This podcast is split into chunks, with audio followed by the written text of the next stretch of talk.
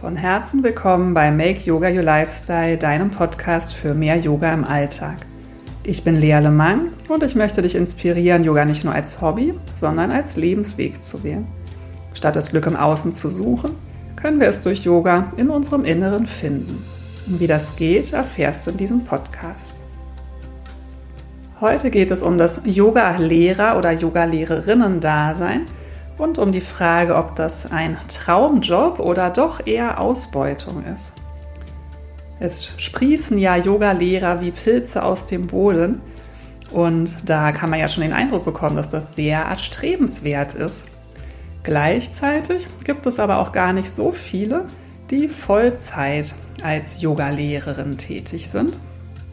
Ich möchte es euch ein bisschen genauer erzählen aus meiner Sichtweise. Meine Sichtweise ist die einer nebenberuflich, freiberuflich tätigen Yogalehrerin.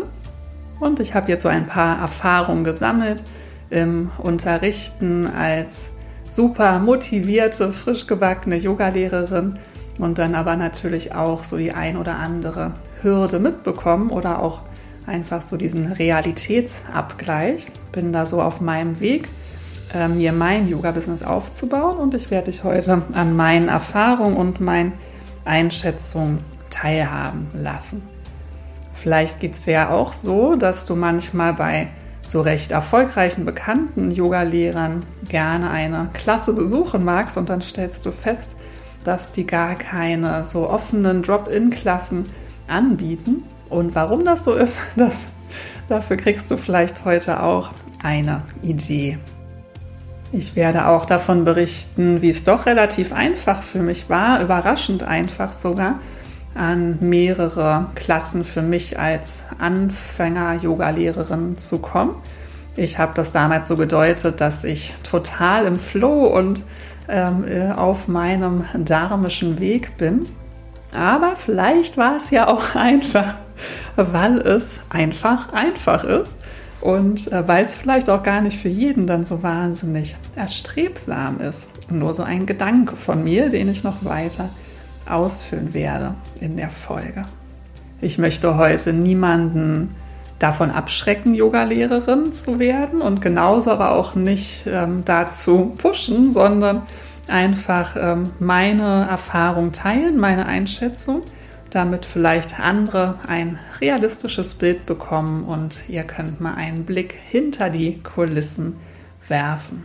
Viel Spaß bei der Folge. Hallo, schön, dass du da bist. Ich begrüße dich zu dieser neuen Folge, diesmal mal wieder eine Solo-Folge von mir. Und es soll um das Thema Yogalehrerin, Traumjob oder Ausbeutung gehen.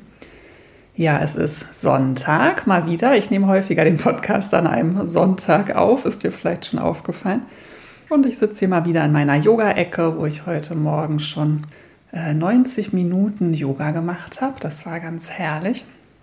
Dann habe ich mein Handy erst um halb zwölf heute angemacht. Das heißt, ich hatte viel Zeit heute schon für Ruhe, habe heute Morgen Yoga-Bücher gelesen, bin also ganz drin im Thema. Ja, und dass ich hier an einem Sonntag meinen Podcast aufnehme, sagt ja vielleicht schon ein bisschen was darüber aus, was es bedeutet, Yogalehrerin zu sein oder was es bedeuten kann. Ähm, es sagt noch nichts darüber aus, ob das jetzt gut oder schlecht ist. ähm, ich finde das gerade ganz herrlich. Also ich liebe Sonntage und ich liebe es am Sonntag keine festen Termine zu haben.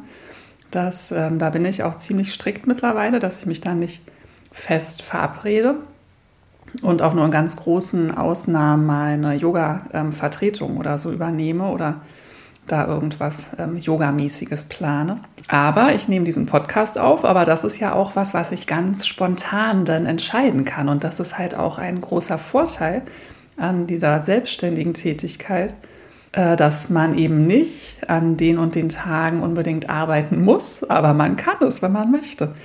Und heute ähm, hatte ich einfach Lust dazu. Ich hätte es ja auch nicht heute machen müssen. Ich hätte es ja auch schon Freitag die Podcast-Folge aufnehmen können oder erst morgen. Also ähm, das ist eben diese Freiheit, was ich sehr schätze.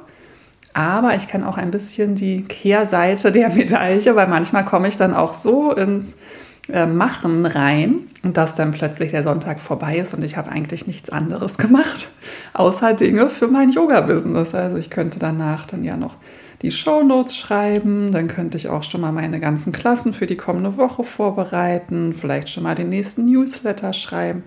Also letztendlich gibt es da immer was zu tun und all die Dinge machen mir sehr viel Freude. Aber auch von Dingen, die einem Freude machen, braucht man ja ab und zu eine Pause. Aber da kommen wir später noch mal ein bisschen ausführlicher drauf. Äh, ja, warum ähm, nehme ich diese Folge auf? Ich bin jetzt irgendwie drauf gekommen. Ähm, vor ein paar Tagen war ja Diwali, das Lichterfest, ein hinduistischer Feiertag in Indien. Und da musste ich dran denken, dass ich ja während meiner Yogalehrerausbildung Diwali in Indien erlebt habe. Und ich wusste erst mal gar nicht so genau, wie lange ist das denn jetzt eigentlich her? Und habe dann mal in meinen alten Fotoalben geguckt, falls du mir auf Instagram folgst. Ich hatte auch in meinen Stories ein paar Bilder davon geteilt. Das war natürlich ein besonderes Erlebnis, das in Indien zu erleben. Und das war eh auch eine besondere Zeit für mich natürlich, diese erste Ausbildung zu absolvieren. Und das sind drei Jahre her. Und ich kann gar nicht so genau sagen, ob ich das jetzt lang oder kurz finde, aber ich glaube fast eher kurz, weil es fühlt sich für mich tatsächlich ähm, so an, es fühlt sich so natürlich für mich an, diese Yoga-Tätigkeiten, dass ich es mir gar nicht mehr anders vorstellen kann. Also ja, es fühlt sich wirklich nach so einem ganz ähm, normalen, festen Teil in meinem Leben an, dass sich das irgendwie auch schon anfühlt, als würde ich das ewig machen. Gleichzeitig sind die ganzen Erinnerungen auch noch so präsent, äh, die äh, Überlegungen vor der Yogalehrerausbildung und so weiter dass es irgendwie auch ein bisschen ist, als wäre es gerade erst gewesen. Ja, ich nehme diese Folge also mit dem Hintergrund, mit meinem persönlichen Hintergrund auf. Also ich bin jetzt seit drei Jahren nebenberuflich, freiberuflich als Yogalehrerin tätig. Und davon werden natürlich auch heute meine Erfahrungsberichte geprägt sein. Ich habe aber auch ähm, zu meiner großen Freude ja auf diesem Weg sehr, sehr viele Yoga-Lehrer und Lehrerinnen kennenlernen dürfen aus allen Herren Ländern. Und natürlich lasse ich auch die Erfahrung von anderen mit einfließen. Es ist einfach vielleicht interessant, auch für Teilnehmer mal zu wissen, was ist dann da hinter den Kulissen los, wie ist es dann eigentlich so und auch für vielleicht angehende Yogalehrerinnen, vielleicht frisch gebackene Yogalehrerinnen oder Menschen, die sich überlegen, eine Yoga-Ausbildung zu machen. Äh, mir ist nämlich aufgefallen, dass ich tatsächlich gar nicht so viel Gedanken mir vorher gemacht habe, bevor ich die Yogalehrerausbildung gemacht habe. Wie ist es denn eigentlich, das beruflich zu machen? Was verdient man dann da wohl so? Das war mir auch gar nicht so wichtig. Und ich glaube, so geht es ganz vielen, dass man einfach so dieses innere Bedürfnis hat, diese Ausbildung zu machen und da sich noch gar nicht so viel dann mit dem wirklichen Business beschäftigt. Aber ich finde mal ganz gut, nicht so blauäugig in irgendwas reinzustiefeln, sondern vielleicht vorher schon mal ein paar Fakten zu kennen. Und vielleicht ähm, kann das ja der ein oder anderen angehenden Yogalehrerin äh, weiterhelfen, was, ähm, wenn ich meine Erfahrung teile. Ähm, und das ist aber bestimmt auch interessant für andere. Also es wird auch allgemein so ein bisschen darum gehen, für ähm, diesen Unterschied zwischen freiberuflich und angestellt sein, wie da so meine Erfahrungen sind. Vielleicht kann sich der ein oder andere ja darin wiederfinden oder vielleicht steht der ein oder andere ja auch an dem Schritt zu überlegen, was ist dann für mich das Bessere. Und auch da werde ich so meine Erfahrung und Einschätzung heute ein bisschen teilen. Ja, vor drei Jahren habe ich meine Yogalehrerausbildung gemacht und dann habe ich auch eigentlich direkt, als ich von der Reise zurückgekommen bin, angefangen zu unterrichten. Mein erster Versuch, muss ich es nennen, war in einem Yogastudio, das hatte ich angeschrieben und da hatte ich dann meine ersten Klassen angeboten. Die liefen nicht gut, kann ich so sagen. Dort unterrichte ich jetzt auch nicht mehr. Ähm, also wo mir schon so ein bisschen die Realität vor Augen geführt hat. Es war trotzdem eine ganz wunderbare Erfahrung. Ich habe auch dort die ein oder andere Stunde unterrichtet. Es kam die ein oder andere Person aus meinem bekannten Freundeskreis und dann auch mal jemand vom Yoga-Studio. Aber da fiel mir schon mal auf, okay, so super easy ist es vielleicht nicht. Ich weiß von vielen, ähm, die eine Yogalehrerausbildung gemacht haben, dass die auch erst mal irgendwie im Freundeskreis oder im Familienkreis unterrichten. Häufig ergibt sich das auch ganz von alleine oder vielleicht auch eben dort, wo man im Moment noch arbeitet, dass die Kollegen einfragen. Manchmal ergibt sich das, dass so viele Leute auch aus dem natürlichen Umfeld einfach Lust haben, von einem zu lernen.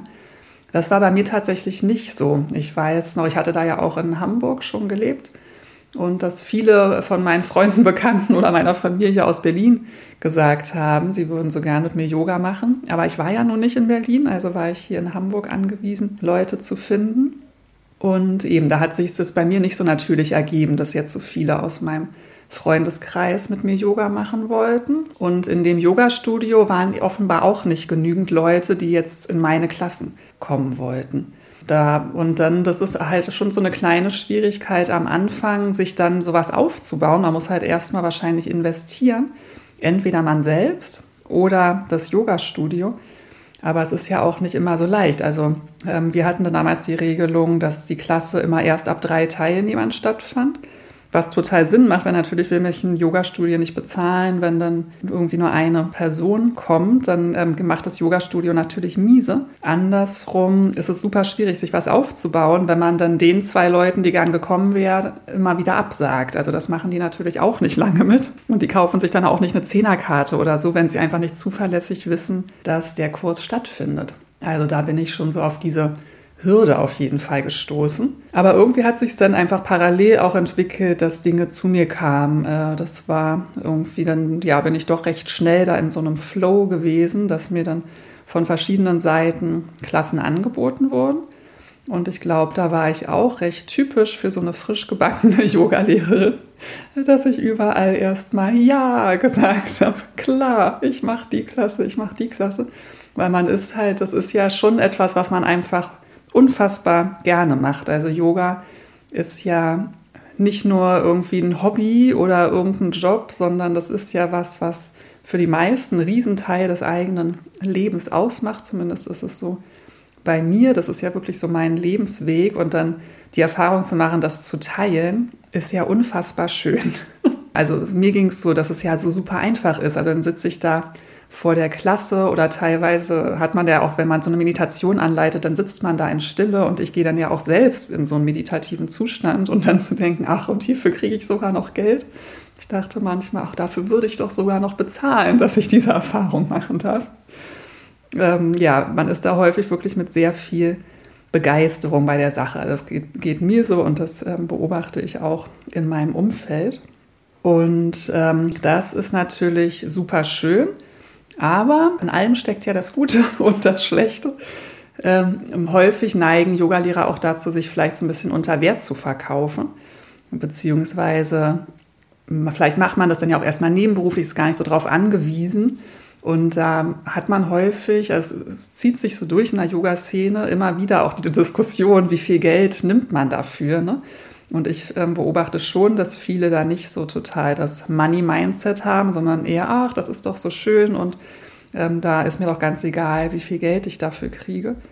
Was man, finde ich, durchaus auch ein bisschen kritisch hinterfragen kann, weil letztendlich hat man ja auch Geld in seine Ausbildung investiert. Ähm, also mir geht es so, ich investiere unfassbar viel Zeit in diesen Businessaufbau und auch, ich glaube, viele haben so im Kopf, dass Arbeit irgendwie einem schwerfallen müsste und anstrengend sein muss. Nur dann würde man Geld dafür bekommen dürfen.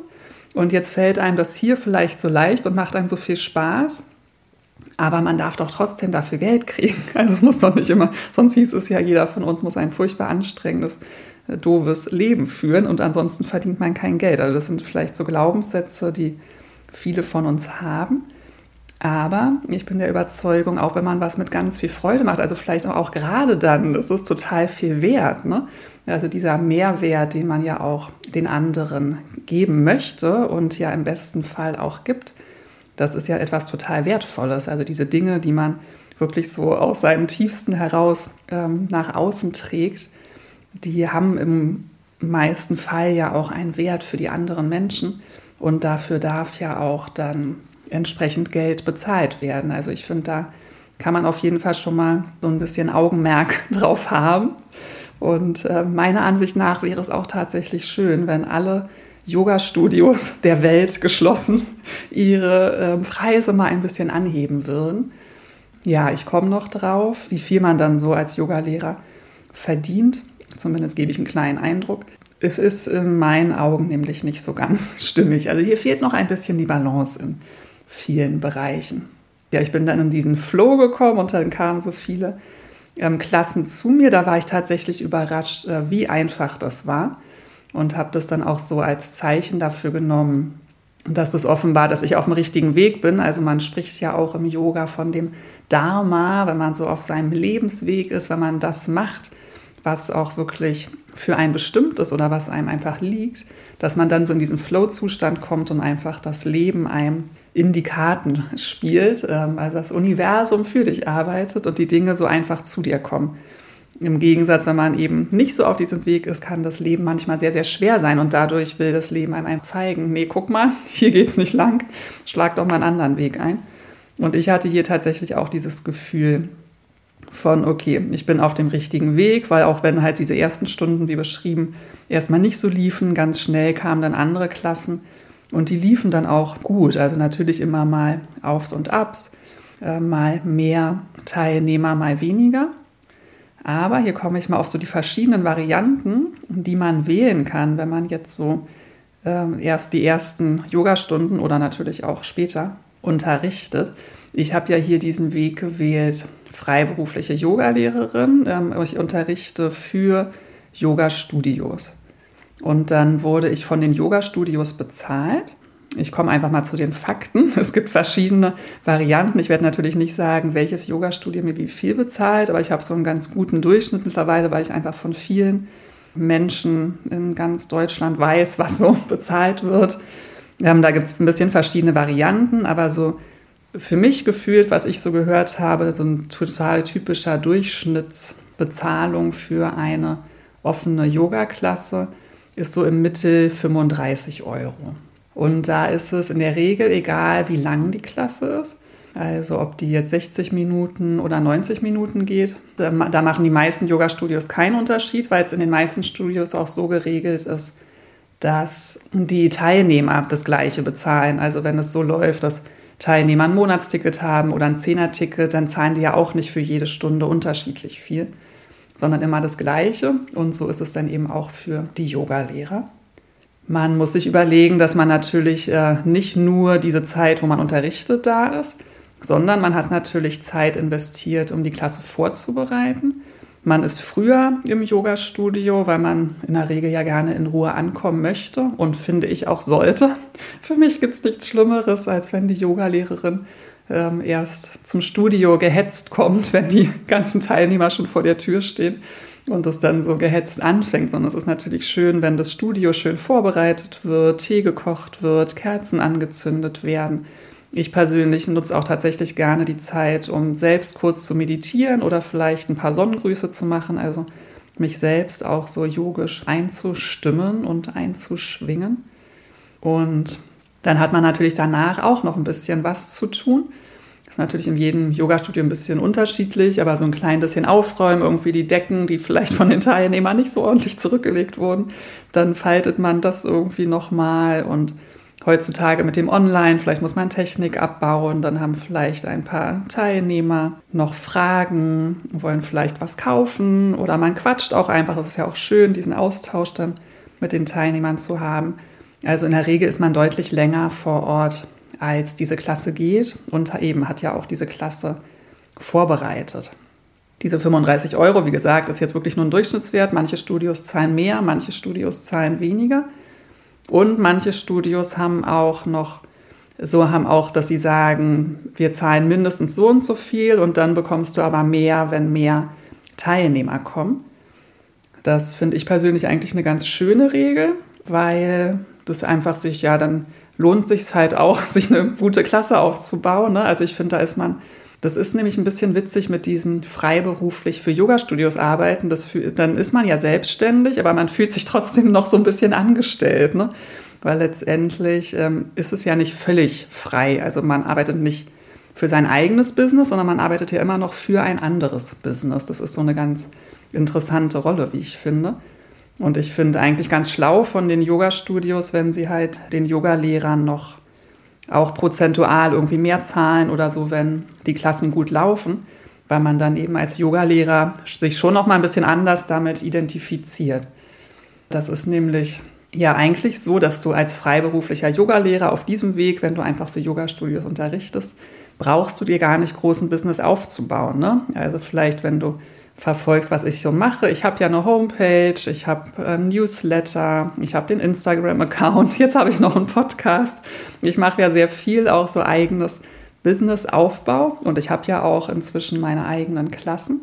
Aber letztendlich brauchst du das nicht. Also eigentlich kann dieser erste Schritt zur freiberuflichen Yogalehrerin super einfach sein und ohne irgendein Risiko, weil du keinerlei Ausgaben hast, wenn du für andere Yoga-Studios unterrichtest. Oder vergesse ich irgendwas? Nö, ich würde sagen, du hast wirklich gar keine Ausgaben. Und du musst die auch nicht unbedingt selbst bewerben. Also wenn du für ein sehr gut laufendes Yoga-Studio unterrichtest, dann sind da vielleicht einfach genug Teilnehmer, dann sind deine Klassen vielleicht voll, ohne dass du Werbung dafür machst. Aber viele Yoga-Studios freuen sich schon auch. Also die haben es ja auch nicht leicht heutzutage. Die freuen sich auch vielleicht, wenn du dir selbst ähm, ein bisschen so eine Öffentlichkeitsarbeit machst und auch deren ähm, Stunden bewirbst, dann ist es so ein bisschen geben und nehmen. Ne? Ähm, und das finde ich eigentlich auch ganz schön, dann ist man einfach ähm, noch so ein bisschen involvierter. Aber da gibt es eben wirklich verschiedene Formen auch der Zusammenarbeit. Genau, ich wollte eigentlich so ein bisschen aufzählen, welche verschiedenen Möglichkeiten man so hat. Nämlich diese erste Möglichkeit war jetzt halt einfach für freiberuflich für Yoga-Studios zu unterrichten. Man wird von den Yoga-Studios bezahlt, hat quasi so gut wie kein Risiko. Man kann sich natürlich auch in ein Yoga-Studio oder auch in irgendeine andere Räumlichkeit einmieten. Das ist dann nochmal so ein bisschen mehr diese eigene Selbstständigkeit. Dann bietet sich natürlich schon an, in irgendeiner Form so ein bisschen sein eigenes Business, eine Homepage oder so zu haben, weil man dann halt wirklich auf die Leute einfach angewiesen ist. Vielleicht hat man ja auch genug im Bekanntenkreis, aber man hat dann auf jeden Fall halt fixe Kosten für diesen Raum. Und auch wenn man krank wird oder wenn man in Urlaub fährt, dann ähm, muss man ja in der Regel diesen Raum bezahlen. Also das ist dann schon ein bisschen einfach eine andere, eine andere Hausnummer sozusagen. Ähm, ich hatte mich eben für diesen Yoga-Studio-Weg entschieden. Noch eine andere Variante wären Fitnessstudios. Ähm, das ist irgendwie auch einfach zu mir gekommen, dass ich zumindest vertretungsweise in zwei verschiedenen Fitnessstudios unterrichtet habe, in einem auch immer noch ab und zu unterrichte. Da finde ich einen Vorteil gegenüber Yoga-Studios, dass man pro Minute bezahlt wird. Und macht eben nämlich einen Unterschied. Also dann, ich habe jetzt neulich eine 90 Minuten Yin-Klasse in einem Fitnessstudio unterrichten dürfen. Und das lohnt sich dann halt einfach mehr, wenn man das jetzt einfach mal wirklich aus der Business-Seite sieht, was ich durchaus tue inzwischen. Ja, ob du da für 60 Minuten hinfährst oder für 90 Minuten, macht dann halt schon einen Unterschied. Du bekommst halt für 90 Minuten dann entsprechend mehr Geld und im Fitnessstudio hast du quasi nichts weiter zu tun, als zu unterrichten. Ähm, da gibt es ja einen Empfang und so weiter.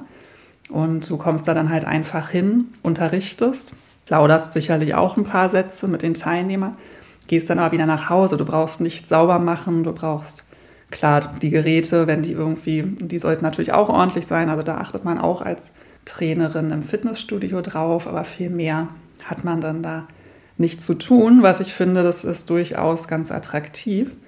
Ich hatte am Anfang ein bisschen Vorurteile, muss ich gestehen, gegen Unterrichten in Fitnessstudios, weil ich dachte, da könnte man diese yogische Message nicht so gut weitergeben. Aber ich musste mit diesen Vorurteilen aufräumen und hatte aber auch gleichzeitig gerade das Gefühl, da erreicht man nochmal Leute, die man halt in Yoga-Studios nicht erreicht. In Yoga-Studios sind ja Leute in der Regel, die schon offen sind für Yoga. Also natürlich, manchmal hat man absolute Neulinge dabei, aber meistens waren die dann auch schon in anderen Yoga-Studios, haben schon mal so eine gewisse Ahnung. In Fitnessstudios kommen halt schon viele dann auch einfach mal vorbei, die sonst immer nur so in Fitnesskurse gehen. Und das ist eigentlich auch schön zu erleben, wie die dann so ihre ersten Berührungen da haben und sich halt da auch, wahrscheinlich nicht immer, aber ich habe die Erfahrung gemacht, dass viele sich da auch dann sehr gut drauf einlassen können. Und ich hatte auch oft das Gefühl, gerade dort äh, die Leute mal so ein bisschen aus diesem höher, schneller, weiter rauszubringen. Es sind ja auch häufig Leute im Fitnessstudio eben schon wegen dieses körperlichen Aspekts. Und denen mal zu zeigen, hey komm, du kannst jetzt hier mal eine Stufe runterfahren. Es geht nicht darum, hier ab, irgendwas abzuliefern, sondern atme mal, komm mal bei dir an, spür mal rein, wie sich das gerade anfühlt, ohne halt irgendwie auf ein Ziel hinzuarbeiten. Finde ich eine super schöne Erfahrung. Und ebenso von den Rahmenbedingungen ist es eben auch, finde ich, ganz attraktiv, ehrlich gesagt. Ähm, dann gibt es natürlich noch viele andere Möglichkeiten. Also es wird ja auch über die Volkshochschule oder über verschiedene Vereine Yoga angeboten. Vielleicht, wenn du das Interview mit Lilly gehört hattest, die hatte für eine Elternschule unterrichtet. Also es gibt ja verschiedenste Einrichtungen natürlich. Ähm, da habe ich jetzt nicht so Erfahrung gemacht. Ich habe einmal für die Rheuma-Liga unterrichtet. Ähm, das war auch nochmal noch mal ein anderes Setting. Das fand ich auch total schön. Ähm, war ein ganz klein bisschen besser bezahlt, aber jetzt auch nicht dramatisch besser, muss man sagen. Hat mir aber sehr gut gefallen, weil ich da einfach dann so eine feste Klasse hatte. Es war zwar auch eine offene Klasse, offene Klasse sagt man ja immer zu diesen Drop-in-Klassen, wo man einfach kommen und gehen kann, quasi wie man möchte. Und da war es halt schon so, dass ähm, die Teilnehmer eigentlich jede Woche kamen. Mal kam natürlich auch jemand nicht und mal hat sich dann jemand Neues dazu angemeldet. Aber es war schon ein recht fester Verband. Ich kannte die dann, dann kann man sich auch schön mit denen was aufbauen. Das hat mir sehr, sehr gut gefallen, muss ich sagen. Das ist dann nämlich so ein bisschen der Nachteil bei diesen offenen Klassen, die man halt dann meistens so unterrichtet, dass man viel Fluktuation hat. Also man hat zwar meistens auch Yogis, die dann ganz regelmäßig zu einem kommen, aber viel ist da häufig ja auch Wechsel. Und das ist schon ähm, ja, eine spezielle Situation. Und dann kommt es ja immer darauf an, ich bin jetzt ja nebenberuflich Yogalehrerin. Ich hatte vor Corona acht feste Klassen in drei verschiedenen Studios. Und dann sieht man schon, also auch schon in diesen acht verschiedenen Klassen, da hat man schon ganz schön Durchlauf an Menschen, wenn man das jetzt mal so sagen kann. Und man ist auch in verschiedenen Strukturen, also dieses auch in drei Studios zu sein. Das, ähm, da kommen ja auch immer so ein paar Sachen mit, mit den Studios. Also eigentlich die meisten Studios haben dann ja noch Teamtreffen. Man hat dann immer diese WhatsApp-Gruppe oder auch Telegram-Gruppe, wo Dinge ausgetauscht werden. Es müssen Sachen halt diskutiert werden. Es gibt unterschiedliche Regeln. Und schon bei diesen drei Studios fand ich es manchmal wirklich ein bisschen schwierig, dem gerecht zu werden. Äh, man, weil man ist ja auch vor Ort, man ist nicht nur Yogalehrerin, für die Teilnehmer ist man ja auch Ansprechpartnerin für das Studio. Und ich finde eigentlich immer schön, wenn man dem auch gerecht werden kann. Insofern, wenn ein Teilnehmer mich irgendwas fragt, dass ich dann auch eine Antwort geben kann und nicht sagen muss, schau doch mal auf der Webseite nach eigentlich ist es ganz schön, wenn man halt sagen kann, jetzt ja, am Wochenende ist der und der Workshop mit der und der Yogalehrerin. Vielleicht kennt man die Yogalehrerin auch. Ich muss sagen, das ähm, konnte ich aber so gar nicht leisten und kann es auch bis heute nicht immer, auch wenn ich jetzt nur noch in einem Yogastudio arbeite äh, oder ja, arbeite. Es fühlt sich immer noch komisch an, das Arbeit zu nennen. Ähm, ich unterrichte in einem Yogastudio. Immer so mitzukriegen, was da los ist ist gar nicht so leicht und eben dann noch diese zusätzlichen Termine unter Umständen mit Teamtreffen und so weiter. Und ähm, zu wissen, wie sind die Preise in dem Studio, wie ist es da, überall sind andere Regeln. Also ich fand das tatsächlich manchmal etwas verwirrend und dann ist halt meine Vorstellung für Yogalehrer, die das jetzt Vollzeit machen, und wenn das Business jetzt wirklich auf diese offenen Stunden gründet, dann müsste man ja deutlich mehr unterrichten. Also diese Erfahrung habe ich jetzt ja noch nicht selber, aber ich weiß von Yoga-Lehrern, die dann so um die 20 Stunden in der Woche unterrichten. Und damit kann man dann anscheinend leben, aber ich glaube jetzt auch nicht wahnsinnig gut, wäre meine Einschätzung. Dann ähm, muss man ja auch die Krankenversicherung zahlen, was viele nicht wissen. Als Yoga-Lehrer, man zählt zu Lehrtätigkeiten, man ist auch ab einem gewissen Einkommen rentenversicherungspflichtig und das Einkommen ist nicht sehr hoch. Und also man hat ja Abgaben auch, man muss seine Steuern zahlen. Und äh, ja, für mich wäre jetzt die Vorstellung, 20 Stunden pro Woche in diesem Rahmen in verschiedenen Studios zu unterrichten könnte ich mir bei aller Freude fürs Unterrichten und bei allem, wie viel Spaß mir das macht, nicht wirklich vorstellen, weil für mich da eben, was man gibt und was man zurückkommt, sich nicht stimmig anfühlt. Aber wie gesagt, das ist äh, meine ganz persönliche Wahrnehmung. Ähm, es soll Menschen geben, die das machen und auch super gerne machen. Und das finde ich auch total schön und faszinierend. Aber ja, für mich fühlt sich das nicht ganz stimmig an. Es gibt aber ja auch andere Möglichkeiten. Und da ähm, bin ich jetzt noch nicht ganz, aber in die Richtung orientiere ich mich gerade. Eben mehr Workshops anzubieten, Retreats anzubieten, Ausbildung anzubieten. Und das sind dann eben Dinge, die dann auch, die sind natürlich teurer, also da müssen die Teilnehmer mehr bezahlen und dann kommt natürlich auch mehr bei rum. Aber man muss natürlich auch noch mehr Arbeit reinstecken. Also, ähm, und man muss auch dafür qualifizierter sein. Deswegen für mich ist so dieser, dass man als Anfänger erstmal so diese offenen Klassen einfach unterrichtet, weil man kann dabei ganz viel ähm, Erfahrung sammeln man trifft ähm, viele Menschen, auch die Teilnehmer können einen kennenlernen. Man kann sich ausprobieren, man kann gucken, ähm, auch welche Teilnehmer passen dann zu mir, was möchte ich so machen. Aber um das dann etwas lukrativer auch zu machen, scheint dieser Weg für mich ähm, recht stimmig zu sein. Also was ich so von anderen mitbekomme, Richtung Ausbildung zu gehen, Retreats anzubieten und so weiter. Da kann ich jetzt ähm, gar nicht so viel Einblicke geben, was man dann dafür so bezahlt oder was man dafür ein, Einnahmen hat, weil das ist dann einfach so individuell unterschiedlich. Ob man irgendwo ein Retreat eine Woche gibt, was hat man für Ausgaben und so weiter, das muss man dann natürlich alles rechnen. Ich glaube, das ist auch wirklich sehr viel Arbeit. Aber eben wird dann auch, kommt auch was anderes bei rum. Ähm, ja, diese Diskrepanz, vielleicht ähm, stößt es manchen auch schon komisch auf, wenn ich da so businessmäßig drüber spreche.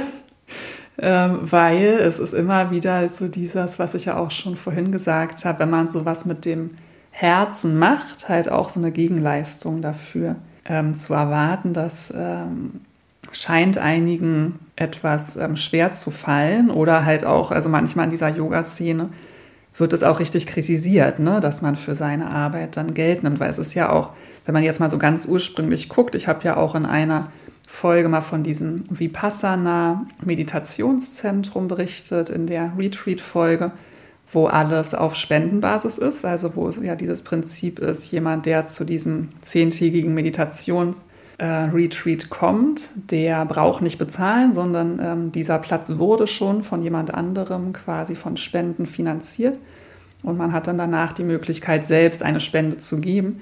Das ist natürlich ähm, total schön und auch sehr traditionell, weil letztendlich es ist ja ein spiritueller Weg, den wir hier gehen. Und das ist natürlich wunderschön, der Gedanke, dass das für jeden zugänglich ist, gleichermaßen.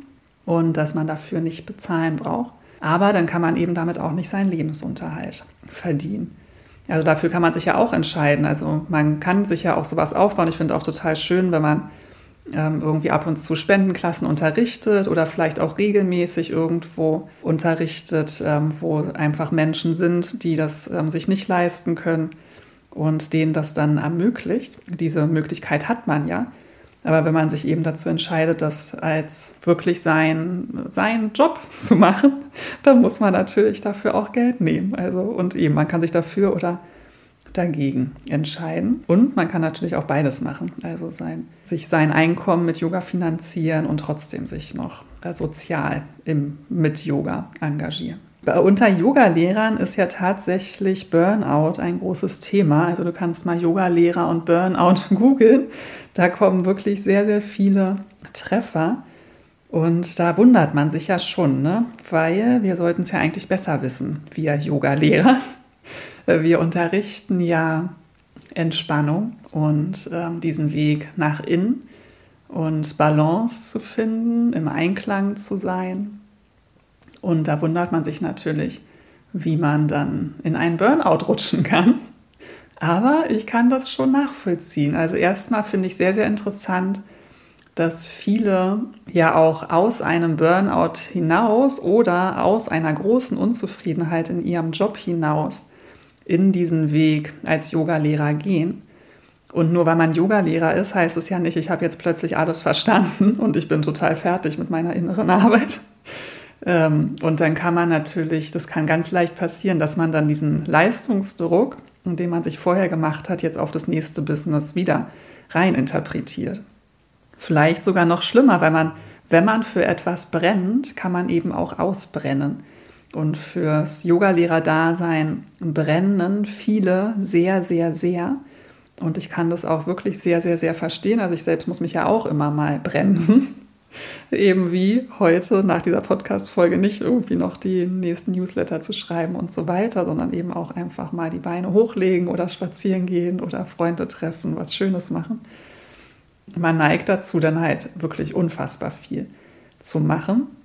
Und man kann sich eben auch da genauso diesen Leistungsdruck machen. Also nur weil man jetzt plötzlich im Yoga-Business ist, das Yoga-Business ist auch ein Business. Ne? Das ähm, finde ich auch so wichtig. Man verherrlicht das oft auch so ein bisschen. Aber letztendlich, äh, natürlich treffe ich sehr viel Gleichgesinnte in der Yoga-Welt, aber da gibt es auch genauso viele Menschen, die einen zur Weißglut bringen können. Oder wo man denkt, oh, wie sind die denn drauf, wie es auch in meinem anderen Job gibt. Ne?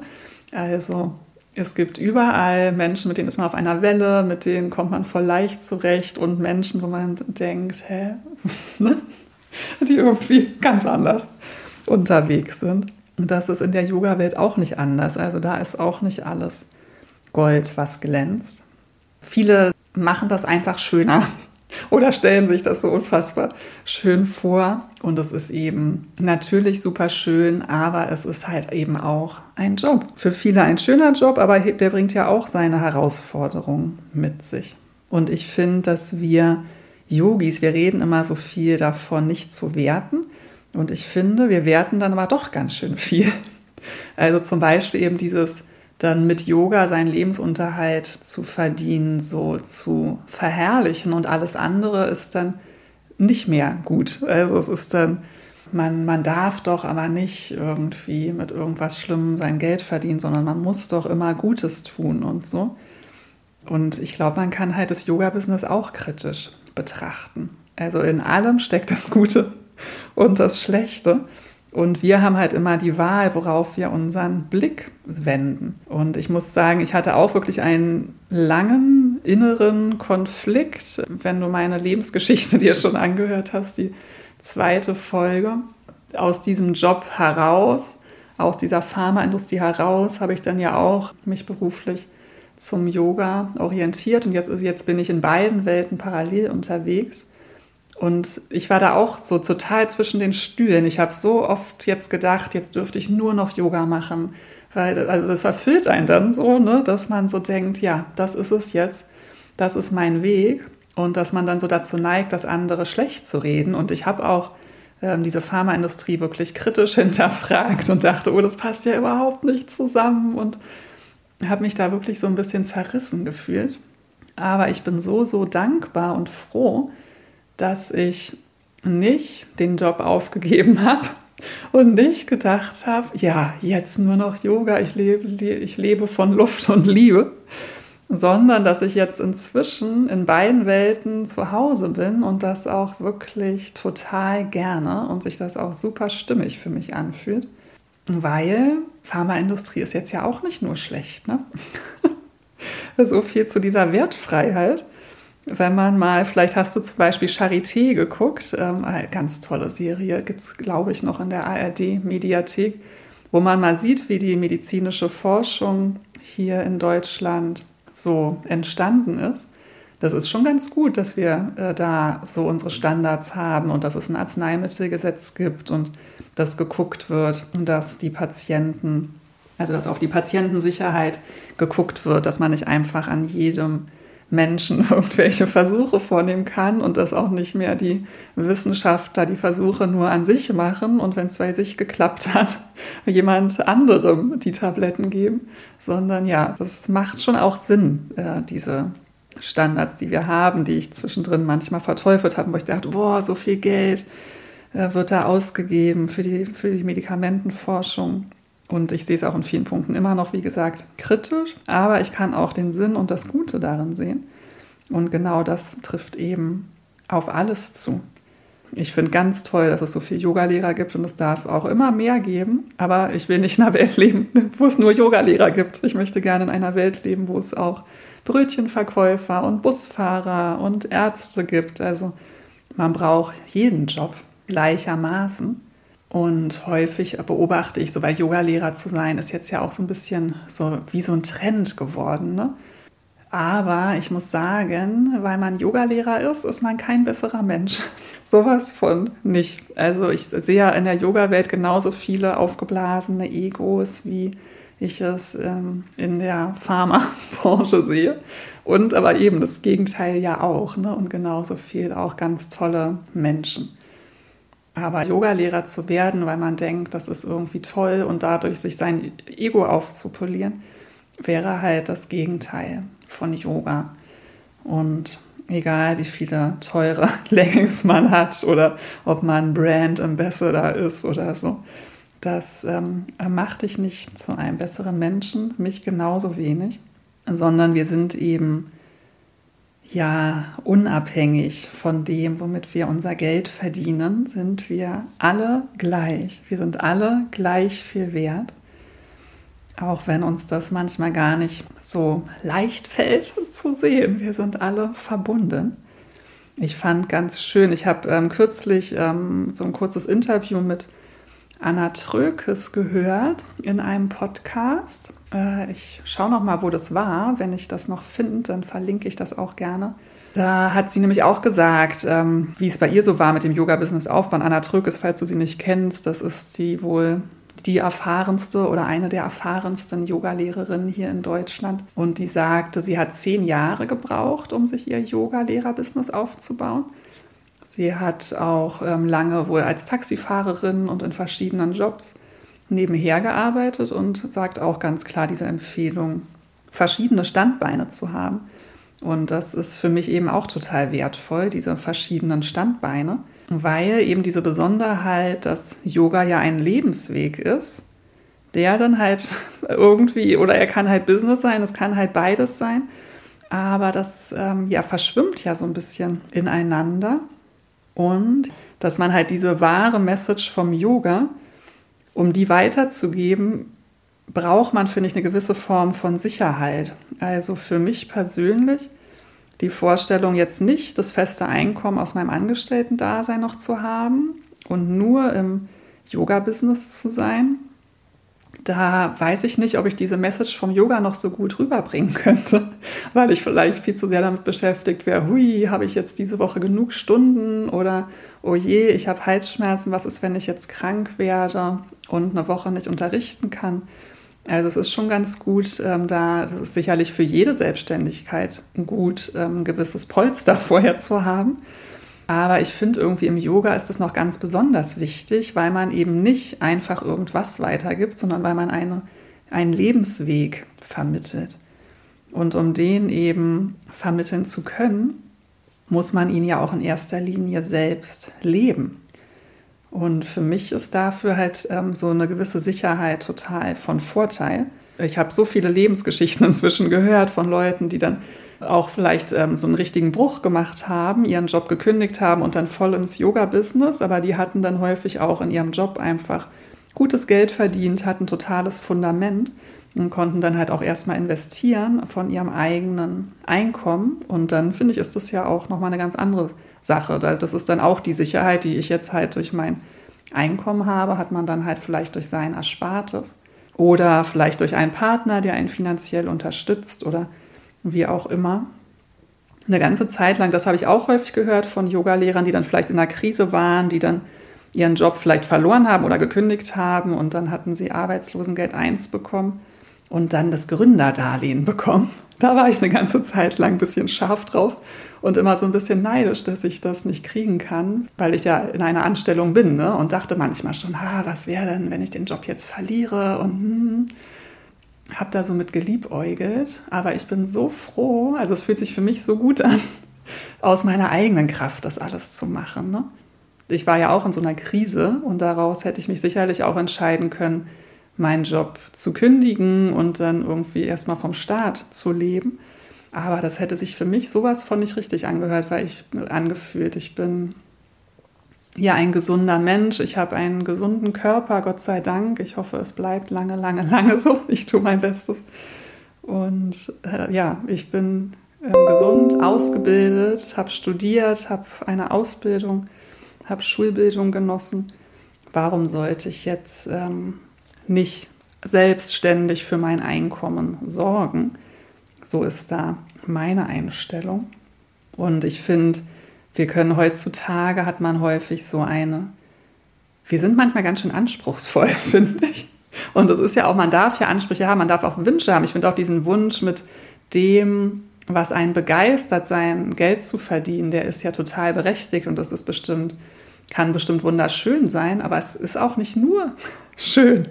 Immer wieder darauf zurück, in allem steckt das Gute und das Schlechte. Und ich finde, wir können uns auch manchmal ein bisschen in Demut üben. Das ähm, habe ich vielleicht auch einfach durch meine vielen Indienreisen, wurde mir sehr deutlich vor Augen geführt, wie dankbar wir sein können ne? und an was wir rummeckern. Ne? Also wir haben so wenig Probleme hier, wir haben so viel Sicherheit hier. Und wenn man jetzt aber so auf Instagram unterwegs ist, ne, so viele Life-Coaches, Business-Coaches, die dir vor Augen führen, ähm, wie super Selbstständigkeit ist und dass du unbedingt ein Herzensbusiness leben musst, so überspitzt, aber so kommt es, finde ich, manchmal rüber, als wäre halt irgendwie ein Angestellten-Dasein oder so total schlecht. Aber das ist ja vielleicht für jeden Menschen unterschiedlich. Und wie gesagt, ich finde halt, so ein Angestellten-Dasein bringt halt echt viel Tolles mit. Es kommt vielleicht auch auf den Arbeitgeber drauf an. Aber ich glaube eigentlich, nee, es kommt nicht auf den Arbeitgeber drauf an, es kommt auf deine innere Einstellung drauf an und was du halt auch damit machst. Also wie gesagt, ich war sehr also ich war nah dran, so den Job zu verteufeln. Auch Entschuldigung für alle, wo ich viel über meinen Job gemeckert habe. Ich habe meine innere Einstellung total verändert und ich finde wirklich, diese die Veränderung muss halt aus dem Innen kommen und dass wir häufig viel meckern über Dinge, die gar nicht so schlimm sind und vielleicht unseren Blick lieber mal auf die guten Sachen richten sollten Nämlich, dass wir genug Geld verdienen, irgendwie, um unseren Kühlschrank voll zu machen, dass wir ein warmes Zuhause haben und so weiter. Man hat so eine, Un so eine Unzufriedenheit in sich und die richtet man dann gegen irgendwelche Dinge im Außen. Manche richten es gegen ihren Partner, gegen ihre Eltern, dagegen keinen Partner zu haben, Single zu sein, gegen den Job. Und wenn irgendwie alles stimmt, ja, dann ist es vielleicht doch noch, dass man aber im Job sich noch viel mehr verwirklichen müsste und noch viel mehr seinem Herzen folgen müsste. Und ich finde, manchmal können wir uns da so ein bisschen mehr in Demut üben. Das ist zumindest, was ich jetzt so gemacht habe, die letzte Zeit. Ja, diese Dankbarkeit, ne? Also wie schön ist das? Ich habe ein geregeltes Einkommen, das nicht riesig ist, aber halt so dafür reicht, dass ich Miete und Essen und so zahlen kann. Und dann kann ich ganz entspannt dem anderen Business nachgehen. Und wenn mal ähm, eine Stunde abgesagt wird oder niemand kommt oder ich krank bin, dann ist das ja nicht schlimm. Oder wenn ich in Urlaub fahren will und auch um meine eigenen, um mir Zeit für meine eigene Praxis zu nehmen. Mir ist so wichtig, regelmäßige Auszeiten, Urlaub ähm, für Retreat, für Yoga-Weiterbildung, ähm, sich da halt, dass das alles weiterhin möglich ist. Das finde ich ähm, Gold wert. Und ich bin ganz gespannt, wie die Reise weitergeht. Ich will auch gar nicht ausschließen, vielleicht lebe ich irgendwann nur vom Yoga, vielleicht aber auch nicht. Also ich habe es damit echt nicht eilig. Und ich muss auch zu, zugeben, ich habe auch manchmal eine Yoga-Überdosis. also ähm, ich finde eigentlich echt toll, in zwei unterschiedlichen Welten unterwegs zu sein. Ich finde, das passt auch wieder so zu diesem ähm, traditionell yogischen oder tantrischen Ansatz von, wir sollen ja am Leben teilhaben, an der Gesellschaft. Wir sollen uns nicht alle in unsere Höhlen verkriechen und den ganzen Tag meditieren, sondern wir leben in diesem Leben. Und so sehe ich das eben auch in der Berufswelt. Wenn wir jetzt, wenn alle Yogis jetzt nur noch Yoga unterrichten und gar nicht mehr in der anderen Berufswelt teilhaben, ist es eigentlich schade, weil dann kann sich das gar nicht vermischen. Und ich finde, wir können doch unser Licht auch in die andere Arbeitswelt durchaus tragen. Und das kann sich ganz gut gegenseitig auch befruchten. Ich habe das Gefühl, ich habe heute viel meinen Faden verloren. ich wollte so viel erzählen und jetzt habe ich einfach doch so ein bisschen drauf losgequatscht und hier gar nicht so auf meinen Zettel geguckt. Ich glaube, ich wollte noch viele andere Sachen. Also die Folge ist, glaube ich, sehr anders geworden, als ich sie mir vorgenommen habe. Ich hoffe, dass ich so den Großteil meiner Gedanken mitteilen konnte und das auch nachvollziehbar ist. Ähm, mir fehlt noch eine, mir fällt noch eine Sache ein, eine Begegnung mit einem ganz tollen Yogalehrer, Martin. Den könnte ich eigentlich auch mal zum Interview einladen, fällt mir ein. Ich glaube nämlich, der spricht auch Deutsch. Ich kenne den aus Valencia, der ist aber Holländer. Wir haben überwiegend Englisch gesprochen, aber ich meine mich zu erinnern, dass er auch Deutsch kann. Das wäre doch mal was für ein Podcast. Aber was ich erzählen wollte, äh, mit dem habe ich auch, äh, bei dem hatte ich so Personal Yoga Stunden in Valencia am Strand. Und ähm, da haben wir uns auch so über Job und so unter, ähm, unterhalten, weil damals war ich nämlich noch so in dieser Phase, ah, irgendwie mit Yoga mein Geld verdienen wollen und es muss dann so vor ähm, zweieinhalb Jahren oder so gewesen sein, wo ich noch dachte, vielleicht sollte ich das jetzt ganz machen, aber ich weiß nicht wie und und dann hat er halt so von seiner Geschichte erzählt und er war, ich glaube, er hatte in der Werbung gearbeitet und ist dann den, hat diesen Sprung gemacht dann ganz ins Yoga-Business, was glaube ich auch am Anfang echt nicht so leicht war. Inzwischen ähm, funktioniert das, glaube ich, sehr gut bei ihm.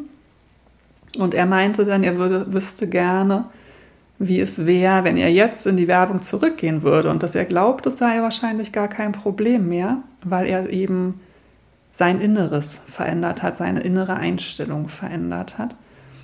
Und auch wenn er damals dachte, oh, das geht ja gar nicht hier in dem Job, ne, hatte er jetzt halt auch diese Erkenntnis, die Lösung liegt im Innen. Und die Lösung ist nicht der neue Job, sondern die Lösung ist, die innere Einstellung zu verändern. Und wenn du Widerstände in deinem alten Job hast, nur weil du den Job änderst, heißt das nicht, dass die nicht wiederkommen. Die können sich im Yoga-Business genauso auch wieder oder sie gehen dann gegen was anderes. Also meist ist diese Veränderung im Außen nicht das, was wir brauchen. Und damals, als der Martin mir das erzählt hat, dachte ich, oh, du würdest es so schlimm finden, zurück in der Werbung. Und jetzt weiß ich, nein, würde er nicht, weil ich jetzt nämlich auch diese Veränderung im Innen vorgenommen habe und weiß, wir sind unabhängig. Und auch genau dieses, wenn immer alle sagen, oh, ich muss selbstständig sein, weil sonst kann man nicht frei sein, das ist totaler Blödsinn. Die Freiheit ist in dir. Es, sind, es haben schon Menschen im Gefängnis die Erleuchtung gefunden. Ähm, das ist doch, worum es im Yoga geht, die Lösung im Innen und eben unabhängig vom Äußeren werden. Und das heißt jetzt ja auch nicht, dass man nicht Yoga-Lehrer, das heißt nicht, dass man nicht seinem Herzen folgen soll. Aber eben nicht, nicht immer so dieses Absolute, ne? es muss jetzt das sein und nur das ist richtig und eben nicht, nicht so diese Lösung im Außen zu suchen. Also was ist denn Yoga-Lehrer? Jetzt Traumjob oder Ausbeutung? Es kann wahrscheinlich beides sein. Für mich ist es ein Traumjob, Total. Ich liebe es. Ich liebe, liebe, liebe es. Aber es kann auch, also ich finde, man muss halt ähm, aufpassen, dass es nicht Ausbeutung wird. Das ist ja auch, also es kannst ja auch nur du selbst sagen, was ist denn für dich Ausbeutung? Aber ich merke halt ähm, so nach dieser ersten absoluten Begeisterung und ich unterrichte jede Stunde und so, habe ich jetzt halt auch angefangen, Nein zu sagen, wenn mir Stunden angeboten werden, was gar nicht so leicht ist. So viel auch nochmal zu diesem Yoga-Lehrer Burnout. Ich glaube ähm, eben, man muss ganz unbedingt lernen, Nein zu sagen, weil, wie schon mal gesagt, nur weil es einem Spaß macht, heißt es auch nicht, dass man es rund um die Uhr machen kann. Man braucht auch von Dingen, die einem Spaß machen, Pausen. Und genau, ich habe einfach gemerkt, ähm, dass man halt da schon ein bisschen auf sich aufpassen muss. Und ich finde, man darf absolut darauf achten, dass auch dieser finanzielle Ausgleich für einen stimmt. Und das absolut, absolut Wichtigste ist, nicht seinen eigenen Yoga-Weg zu vernachlässigen. Also, dass eben auch diese Diskrepanz, dass eben die meisten hoffentlich, die Yoga unterrichten wollen, ja Yoga leben. Und wenn das dann aber zum Business wird, dann äh, nimmt das manchmal das Business so viel Raum ein, dass dann der eigene Yoga-Weg als Lebensweg gar nicht mehr so stattfindet. Also ich kenne wirklich Yoga-Lehrer, die sagen, oh, für meine eigene Praxis habe ich gar keine Zeit. Und für mich sollte halt die eigene Praxis immer absolute Priorität haben. Und deswegen ist mir halt auch so wichtig, oder das ermöglicht mir im Moment halt ähm, noch diese Teilzeittätigkeit zu haben, dass ich mir halt diesen ob es ein Luxus ist, für mich ist es eher ein absolut tiefstes Bedürfnis, halt, dass ich meiner eigenen Praxis so viel Raum geben kann und eben nicht Gefahr laufe oder nicht so leicht Gefahr laufe und das Yoga-Business so überhand zu nehmen, nehmen zu lassen, dass ich dann nicht mehr Yoga als meinen Lebensweg so leben kann, wie ich es möchte. Ja, so viel dazu. Äh, Traumjob oder Ausbeutung. Lass mich gerne wissen, falls du Yogalehrerin bist, ob du ganz andere Erfahrungen hast oder das vielleicht ein bisschen ähnlich erlebst. Und ähm, leite die Folge gerne weiter, weiter, falls du jemanden kennst, der mit dem Gedanken spielt, Yogalehrer zu werden. Ja, wie schon gesagt, stimmt, ich kann das eigentlich, war nicht geplant, aber ich kann ja noch kurz Werbung in eigener Sache machen. Ich habe ja meine offenen Klassen ähm, ein bisschen runtergeschraubt. Ich unterrichte nicht mehr in drei Studios, sondern nur noch in einem und habe eben meine eigenen Klassen und so entsteht Raum für neue Möglichkeiten und Ideen und es gibt jetzt schon ein paar Sachen, sind schon geplant. Ähm, es findet im Januar nochmal ein Mini-Retreat mit Saskia und mir in der Yogi-Bude statt, weil das ähm, jetzt Ende November, das war so schnell ausgebucht, dass wir noch ein zweites anbieten wollen. Im Februar unterrichte ich auch in der Yogi-Bude ein Sonnengruß-Workshop. Sonnengruß ist ja so ein ganz wichtiger Bestandteil der Asana-Praxis im Yoga. Und den wollen wir uns da mal ein bisschen genauer vornehmen, sodass du dann selbstständig zu Hause oder auch in den Yoga-Klassen einfach ähm, gut den Sonnengruß praktizieren kannst. Und im März ein absolutes Highlight, ein absolutes Herzensprojekt am Samstag, den 12. März, wird es ein Online Day Retreat geben, das äh, Make Yoga Your Lifestyle Day Retreat. Und das verlinke ich dir auch, findest du auf meiner Website und bei Momo Yoga in meinem Online-Studio kann man sich schon anmelden. Da werden wir uns einen ganzen Tag lang Yoga widmen. Du hast dann auch ein bisschen Freizeit für dich und dann treffen wir uns immer wieder zum gemeinsamen Meditieren und Yoga machen und ich werde dir ein bisschen Tipps und Coaching geben, wie du deine eigene Yoga-Praxis in deinem Alltag dir aufbauen kannst. So viel heute von mir, alles Liebe für dich und bis hoffentlich bald.